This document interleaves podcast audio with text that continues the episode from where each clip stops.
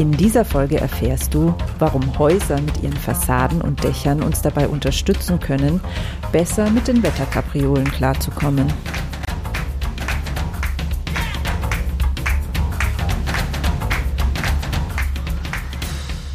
Grüner geht immer. Finde Lösungen für einen nachhaltigen Alltag, die Spaß machen und Wirkung zeigen. Herzlich willkommen zurück hier bei Grüner geht immer. Ich bin Silvia und heute will ich dich gemeinsam mit Thorsten von der Wir sind Garten Community für nachhaltiges Umdenken im Garten begeistern. Viel Spaß! Ja, halli, hallo, lieber Thorsten. Wir haben uns ja jetzt ähm, länger nicht gesprochen und haben deswegen heute auch nicht einen Monatsrückblick, sondern einen Zwei-Monats-Rückblick, nämlich auf den Juli und den August. Und ich bin wieder ganz gespannt, was hat sich denn in der Wir sind Garten Community so herauskristallisiert an Themen, die sich zum einen natürlich mit Garten, das ist selbstverständlich, aber auch eben ähm, um das Thema Nachhaltigkeit drehen. Was hat sich da so als die Hauptthemen herauskristallisiert in den letzten zwei Monaten? Ja, es ist natürlich äh, Hochsommer. Hallihallo Silvia, schön, dass ich da sein darf. Und äh, es ist Ferienzeit. Und dann, das dominiert natürlich auch in Summe so ein bisschen äh, das, die Themen, die wir haben. Eigentlich dreht sich alles ums Wasser. Äh, entweder zu viel Wasser, zu wenig Wasser oder wie kommt das Wasser in richtiger Menge an richtige Stelle, wenn ich das so mhm. Zusammenfassen darf. Also um im Klartext zu reden, wir reden über Bewässerungssysteme, jetzt gerade für die Urlaubszeit. Die Frage, wenn ich keinen netten Nachbarn habe, wie kann ich meinen Balkon, meine Terrassenkübel etc. bewässern? Und auf der anderen Seite eben die Wetterextreme, die wir jetzt in den letzten Monaten äh, erleben durfte. Das heißt, auf der einen Seite eben tatsächlich extreme Trockenheit und auf der anderen Seite Starkregenereignisse, äh, so dass man also auch da sich die Frage stellen muss, was hat das eigentlich mit meinem Garten zu tun oder wie gehe ich damit in meinem Garten um? Und das hat mit Sicherheit die Diskussion in der Community auch ein Stück weit dominiert. Mhm. Okay. Ja, und da ist natürlich jetzt äh, passend in Grüner geht immer, immer die Frage, ähm, was sind denn die Lösungen, die sich da so rauskristallisiert haben? Also spannend ist vor allem bei dem Thema Bewässerung, wenn wir damit mal einsteigen, also jetzt Urlaubsbewässerung und so weiter, äh, dass es eben mittlerweile ja diese Mikrodip-Bewässerungssysteme gibt, die so tröpfchenweise direkt an der gewünschten Stelle, an dem Wurzelballen quasi bewässern, mhm. dass die vor allen Dingen eins können und in dem Sinne hier auch absolut richtig sind in unserem Podcast, nämlich das Thema Nachhaltigkeit. Denn Sie sparen unheimlich viel Wasser, weil das Wasser genau an eine Stelle kommt, wo es hin muss. Und es kommt auch ganz langsam dahin. Das heißt, es fließt nicht oberirdisch ab, es sickert nicht weg, sondern es kann von der Pflanze wirklich ideal quasi auch genutzt werden. Und dadurch reduziere ich die Verdunstung und am Ende des Tages den Verbrauch und spare auch noch Geld. Mhm. Äh, das ist dann nachhaltig im mehrfachen Sinne und insofern äh, empfehlenswert. Das Spannende ist, seit einiger Zeit gibt es solche Systeme eben auch zum Beispiel für Balkon und Terrasse, selbst wenn ich keinen Strom und keinen Wasseranschluss dort habe. Das heißt mhm. also mit einem 10-Liter-Eimer oder auch größeren Gefäßen, je nachdem wie viel ich wässern muss, und einer Solarpumpe, die dann auch noch zeitgesteuert ist, kann ich entsprechend über einen längeren Zeitraum auf meiner Terrasse, auf meinem Balkon, Kübel, Kästen äh, bewässern. Zumindest ein Wochenende reicht das mit Sicherheit aus und vielleicht sogar ein paar Tage mehr. Also mhm. das sind sicher tolle Lösungen für das Thema Bewässerung, ob das im Freilandgarten, auf Balkon und Terrasse ist, ähm, die man erwähnen sollte und die wir auch immer wieder mal gezeigt haben und wo auch einfach natürlich in der Community diskutiert wird, was ist jetzt die richtige Technik und wie macht man das und wie installiert man sowas und so weiter. Also das sind spannende Themen. Ähm, ich mag dich hm? mal kurz unterbrechen. Diese Systeme, was du gerade angesprochen hast, ohne Strom- und Wasseranschluss, die gibt's dann aber vermutlich nicht ähm, computergesteuert. Also irgendwie, da, also da, wobei ein Stromanschluss hat ja doch fast jeder auch am am Balkon, weil ich kenne, ich habe es selber nicht, aber ich habe ähm, schon öfter das mal gesehen, dass es ja auch so ähm, Computer gibt, die dann praktisch auch ähm, die Feuchtigkeit in der Erde messen und nicht zeitgesteuert dann beregnen, sondern eben je nachdem nach der Trockenheit in der Erde. Und das macht ja natürlich auch schon nochmal einen riesengroßen Sinn, besonders im Freiland das so zu nutzen. Gibt es da auch?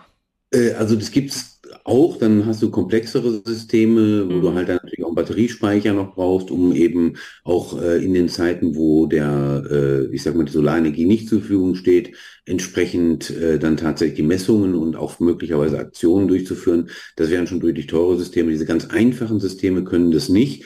Die können im Idealfall noch äh, nach Zeit gesteuert arbeiten. Das heißt, die haben dann eben eine kleine Batterie, um diese Zeitschaltung zu ermöglichen. Aber in der Regel sind es dann keine klassischen mhm. Oder auch, wie du äh, jetzt erwähnst, diese Unterdrucksysteme, die dann einfach feststellen, oh, der Boden ist trocken oder er ist nass und dadurch eben im Prinzip die Bewässerung dann am Ende des Tages auslösen. Das mhm. ist dann nochmal komplexere Technologie, die dann in der Regel auch äh, sowohl einen Wasseranschluss als auch einen Stromanschluss vorsieht. Mhm. Ja, und also was ich ganz wichtig finde, an der Stelle auch nochmal ähm, zu erwähnen, ähm, bitte denkt wirklich auch genau drüber nach, ob es das unbedingt sein muss, weil es gibt einfach auch noch so viele andere Lösungen. Also zum Beispiel an Ollers habe ich jetzt gedacht, also diese Tontöpfe, die man in der Erde vergraben kann, was natürlich nochmal um einiges nachhaltiger ist, weil diese ganzen Systeme, die müssen ja vor allen Dingen auch erstmal hergestellt werden. Es sind in der Regel Plastikschläuche. Also da ist ja auch immer nochmal ein riesen Rattenschwanz hinten dran. Und ich denke auch, für gewisse ähm, Bereiche ist es total sinnvoll und trotzdem eben sehr, sehr ähm, gezielt einsetzen. Also gerade Freiland hast du auch angesprochen, da kann man ja in der Regel echt so viel mit Mulch machen. Ähm, genau. Da genau. braucht's oft das tatsächlich gar nicht, wenn wir die Pflanzen auch entsprechend erziehen und dran gewöhnen, dass sie nicht immer jeden Tag gegossen werden, sondern richtig tief in die Erde rein müssen, dann braucht's das selbst bei einer Woche oft gar nicht, dass wir da ähm, irgendwie gießen. Also ich habe es jetzt halt auch erlebt, wir waren ähm, über eine Woche im Urlaub und es war komplett trocken die ganze Zeit und meine gemulchten Beete, die haben das alle wunderbar weggesteckt. Ja, und tatsächlich kann man ja mittlerweile auch mit Kübeln und Kästen ganz gut mulchen. Es gibt dort, äh, ich sag mal, äh, mineralische äh, Mulcharten. Es gibt diesen Lavamulch, der sich da auch sehr, sehr gut eignet. Selbst mhm. dort dann eben die Verdunstung so weit herunterzufahren, dass einfach so ein Kasten, wenn er vielleicht auch sogar noch ein Wasserreservoir hat oder ähnliches, dann tatsächlich auch mhm. wirklich ein paar Tage einfach halten kann. Aber das hängt eben immer von der Nutzungsform ab. Ich sag mal, Tomaten auf dem Balkon im Kübel die müssen bewässert werden. Das, das denke ich, das funktioniert nicht anders. Äh, mhm. bei anderen Pflanzen, denke ich auch, hast du vor allem recht, sollte man sich auch auf Dauer Gedanken machen. Gerade im Freiland eben, habe ich eigentlich die richtige Bepflanzung für das Klima, in dem ich hier lebe? Denn wir sollten schon versuchen, natürlich möglichst nicht jede Pflanze, die wir im Garten haben oder auf Balkon, Terrasse, am Ende auch bewässern zu müssen. Ja. Denn äh, das ist kostbares Trinkwasser, das dafür drauf geht. Äh, das darf man auf keinen Fall machen. Ja. Genau, das war mir einfach nochmal wichtig, das so rauszustellen. Genau. Und jetzt habe ich dich genau. unterbrochen. Was war ja, der nächste ich, Punkt auf deiner genau, Liste? Genau, genau. Ich bin, bin auf dem äh, äh, Thema nochmal, ähm, dass eben Trockenheit, Starkregen natürlich Wetterereignisse sind, mit denen wir ja wahrscheinlich in Zukunft auch immer häufiger umgehen müssen. Und äh, hier bietet sich als Lösung, als gärtnerische Lösung oder Teillösung, es ist nicht die eine Lösung, die gibt es mhm. dafür natürlich gar nicht, ähm, als, aber als wichtigen Schritt dazu eben das Bereich Dach- und Fassadenbegrünung. Und auch damit hat sich die Community viel beschäftigt und beschäftigt sich auch nach wie vor viel damit, weil das einfach jetzt auch ein Trend ist, der nicht nur schön aussieht, der viele gärtnerische Möglichkeiten auch schafft, gerade die Fassadenbegrünung. Äh, da denken alle ja irgendwie nur an Efeu oder, oder an Blauregen oder so. Mhm. Äh, gerade mit solchen Vertikalsystemen, die es da mittlerweile gibt, die man selbst installieren kann und dann bepflanzen kann, die automatisch bewässert werden. Äh, diese sind, äh, also da sind so viele tolle neue Möglichkeiten durch entstanden. Oder eben auch das Thema Dachbegrünung, ob es das Gartenhaus ist, ob es die Garage ist oder das wirkliche Dach des Hauses. Ähm, Systeme, mit denen man das einfach selber machen kann, äh, einfach, ich sag mal, auch zur Biodiversität beiträgt, wie zum Mikroklima. Ganz, ganz tolle Lösungen. Und gerade unter dem Aspekt auch Starkregen, Rückhaltefähigkeit, also diese Retentionsfähigkeit von Regenwasser, was ein ganz, ganz wichtiger zusätzlicher Aspekt ist bei Dachbegrünungen. Äh, also insofern ganz viele neue Möglichkeiten, das Thema Garten und Pflanzen auszuleben, mhm. äh, an untypischen Stellen in Teilen, aber an ganz, ganz wichtigen Stellen, wo mhm. wir uns unter dem Aspekt des Klimawandels Gedanken machen müssen. Äh, anders wird es nicht gehen, als dass wir uns eben auf solche äh, Dinge und Systeme auch einstellen. Ja, ist total spannend, weil im ersten Moment, wenn man so hört, ähm, Fassaden und Dachbegrünung, ähm, hat man ja nicht so unbedingt das Gefühl, dass das jetzt was mit Starkregen und Trockenheit zu tun hat. Aber ich will das jetzt einfach nochmal wiederholen, damit es ganz klar wird. Ähm, das trägt einfach immens dazu bei, dass das Mikroklima sich ändert. Das heißt also wirklich, es, das kann dazu beitragen, dass es im Garten einfach um einige Grad kühler ist als rundrum und es ähm, erleichtert Regenwasser auf dem Grundstück zu speichern. Wir denken oft bei Regenwasserspeicher ja immer daran, das irgendwo in eine Zisterne oder in ein, eine Regentonne zu führen, aber jegliche Fläche irgendwie zu nutzen, um Regenwasser auch in der Erde, ist ja trotzdem auch so eine dünne Schicht Erde auf dem Dach dann drauf zu halten, ist einfach absolut wertvoll für den Garten. Also total interessant, das in dem Zusammenhang ähm, zu erwähnen.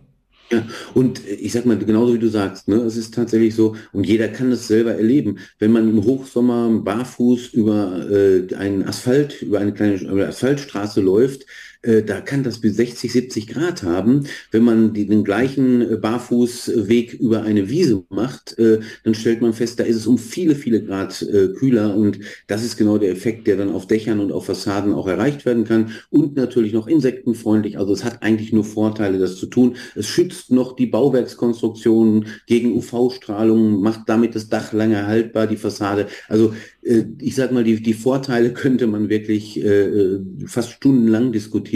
Und genau deswegen machen es viele Hobbygärtnerinnen und mhm. Hobbygärtner und sagen, ich traue mich da jetzt einfach mal dran, ich mache das jetzt einfach mal. Und ja, das, deswegen sind das, glaube ich, so die Themen, die uns die letzten äh, zwei Monate beschäftigt haben. Immer wieder natürlich das das Thema Insekten und Blüten, also welche insektenfreundlichen Pflanzen pflanzt man wo, wie an, äh, auch natürlich ein Kernthema mit vielen, vielen tollen Bildern auch in der Community. Also ähm, ja, ich glaube, dass das Thema Biodiversität und Nachhaltigkeit nach wie vor der ungebrochene Trend auch in der Gartencommunity ist. Das höre ich natürlich von Herzen gerne.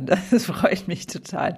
Ja, genau. Und wer sich da inspirieren lassen will, eben durch schöne Bilder, durch Ideen, durch ganz konkrete äh, Inspirationen, was wo gepflanzt werden kann, wie das funktionieren kann mit der Dachbegrünung, mit der Fassadenbegrünung, ähm, mit den Bewässerungssystemen, der ist natürlich herzlich eingeladen, jederzeit in die Wir sind Garten-Community einzusteigen. Ich verlinke das natürlich auch wieder in der Podcast-Beschreibung, ähm, den Weg in die Facebook-Community, damit da immer weitergeht mit dem regen Austausch.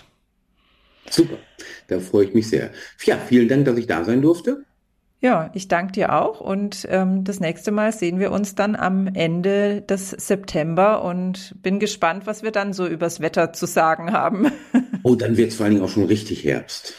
Ja, und äh, die Pflanzzeit für neue ähm, Stauden und Bäume und sowas geht los. Ich denke, da werden wir bestimmt dann drüber sprechen. Und Blumen, Zwiebeln, das wird ein bestimmt ah, ja. tolles Thema wieder mhm. werden, wie immer. Also ich, ich freue mich schon drauf. Ja, bis dann. Tschüss.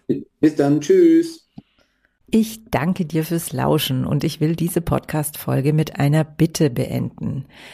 Wenn dir dieser Podcast gefällt und wenn du schon die ein oder andere Inspiration daraus mitnehmen konntest und es auch so wichtig findest wie ich, dass nachhaltige Ideen in die Welt kommen, dann unterstütz mich bitte dabei.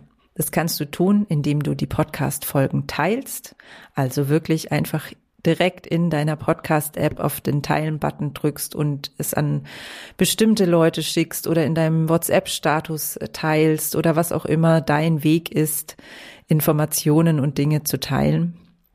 Oder, oder am besten und, Du bewertest den Podcast auf deiner Lieblingsplattform. Also egal, ob du auf Spotify Sternchen hinterlässt oder eine Rezension auf Apple Podcast schreibst, all das trägt dazu bei, dass der Podcast noch mehr Menschen angezeigt wird und damit die wunderbaren Ideen noch mehr Reichweite bekommen. Ich würde mich riesig freuen, wenn du mich unterstützt. Ich danke dir von Herzen. Und ich freue mich natürlich, wenn du auch nächste Woche wieder einschaltest. Dann wird wieder der Kinderbuchautor Kai Lüftner zu Besuch sein und von seinen Erfahrungen und Erkenntnissen aus Baumholm berichten. Bis dann.